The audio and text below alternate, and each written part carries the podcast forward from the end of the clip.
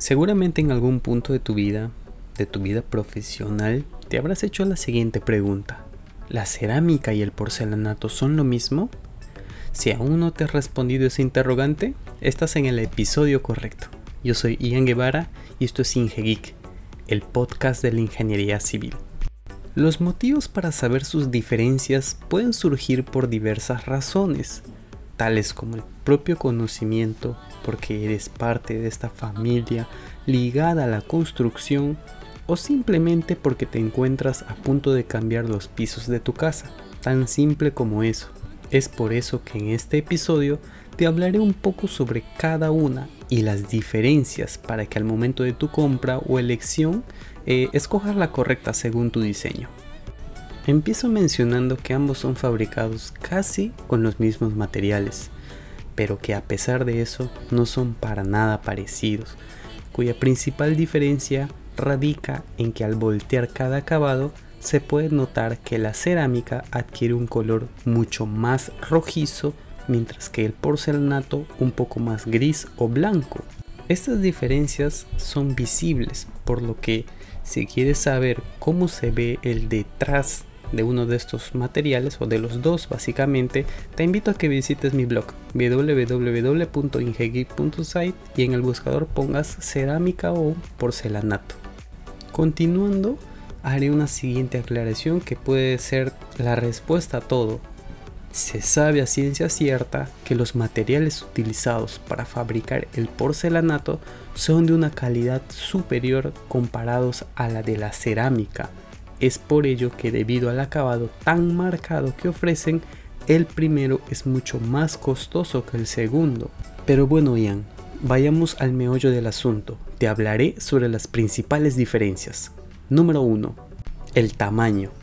Esta es una de las características que más diferencian o que más diferencia una de otra, puesto que el porcelanato suele ser mucho más grande o simplemente su dimensión base es la dimensión máxima de la cerámica, como se observa en las imágenes que bueno pues las coloqué en el blog, así que allá te espero también. Como número 2 se encuentra el diseño, ya que como se había mencionado el porcelanato tiene un mejor acabado, crucial para la elección y gustos de los proyectistas o compradores. Aunado a ello, la cerámica es mucho más porosa y menos brillante, por lo que el uso de los porcelanatos en zonas de menor luminosidad es muy común. Ahora nos vamos a la diferencia número 3, absorción de agua. Otra de las técnicas que comúnmente se utilizan en campo para poder diferenciarlas es la absorción del agua, ya que al voltearlas y echarles líquido nos podemos dar cuenta si es uno u otro, siendo que si el líquido es absorbido entonces estamos hablando de cerámica y si ocurre lo contrario entonces estamos hablando de porcelanato. Este dato es muy valioso a tener en cuenta, ya que si deseamos colocar acabados en exteriores, entonces el porcelanato es mejor opción por su nula absorción a quiebres por temperatura. Todas estas características son las que mejor nos permiten diferenciar una de la otra, por lo que dejamos aún más en claro que son notorias sus diferencias, recalcando nuevamente que el porcelanato es un producto de mayor calidad, por ende de mayor precio, que incluso puede soportar alto tránsito y peso según el diseño del fabricante. A pesar de ello, ambas pueden usarse sin ningún problema en la decoración de viviendas, oficinas o cualquier otro ambiente siempre y cuando las condiciones climáticas así lo permitan. Un dato no menor es que en países europeos donde la humedad es alta y los climas son fríos, solo puede usarse porcelanato, ya que tiene menor probabilidad de quebrarse debido a estas condiciones. De esta manera concluyo el episodio de hoy, un episodio express, pero muy, muy, muy informativo, ya que estamos aprendiendo sobre las diferencias que existen entre estos dos materiales tan utilizados en diseño de edificaciones, de estructuras.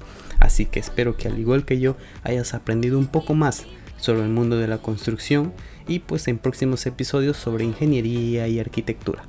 Ahora sí procedo a despedirme, no sin antes eh, dar una mención honrosa a nuestro auspiciador, yo mismo, www.ingegeek.site, el blog de la ingeniería civil. Ya sabes, cualquier tema de ingeniería civil, todos los martes y jueves, nuevos posts. Ahora, si quieres apoyar este humilde proyecto, puedes entrar a nuestro Patreon escribir en el buscador Ingegeek y puedes escoger una de las tres opciones que tenemos para que seas nuestro mecena y puedas apoyar este proyecto llamado Ingegeek.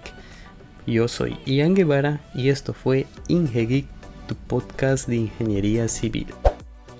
No te olvides de seguir a Ingegeek en todas sus redes sociales.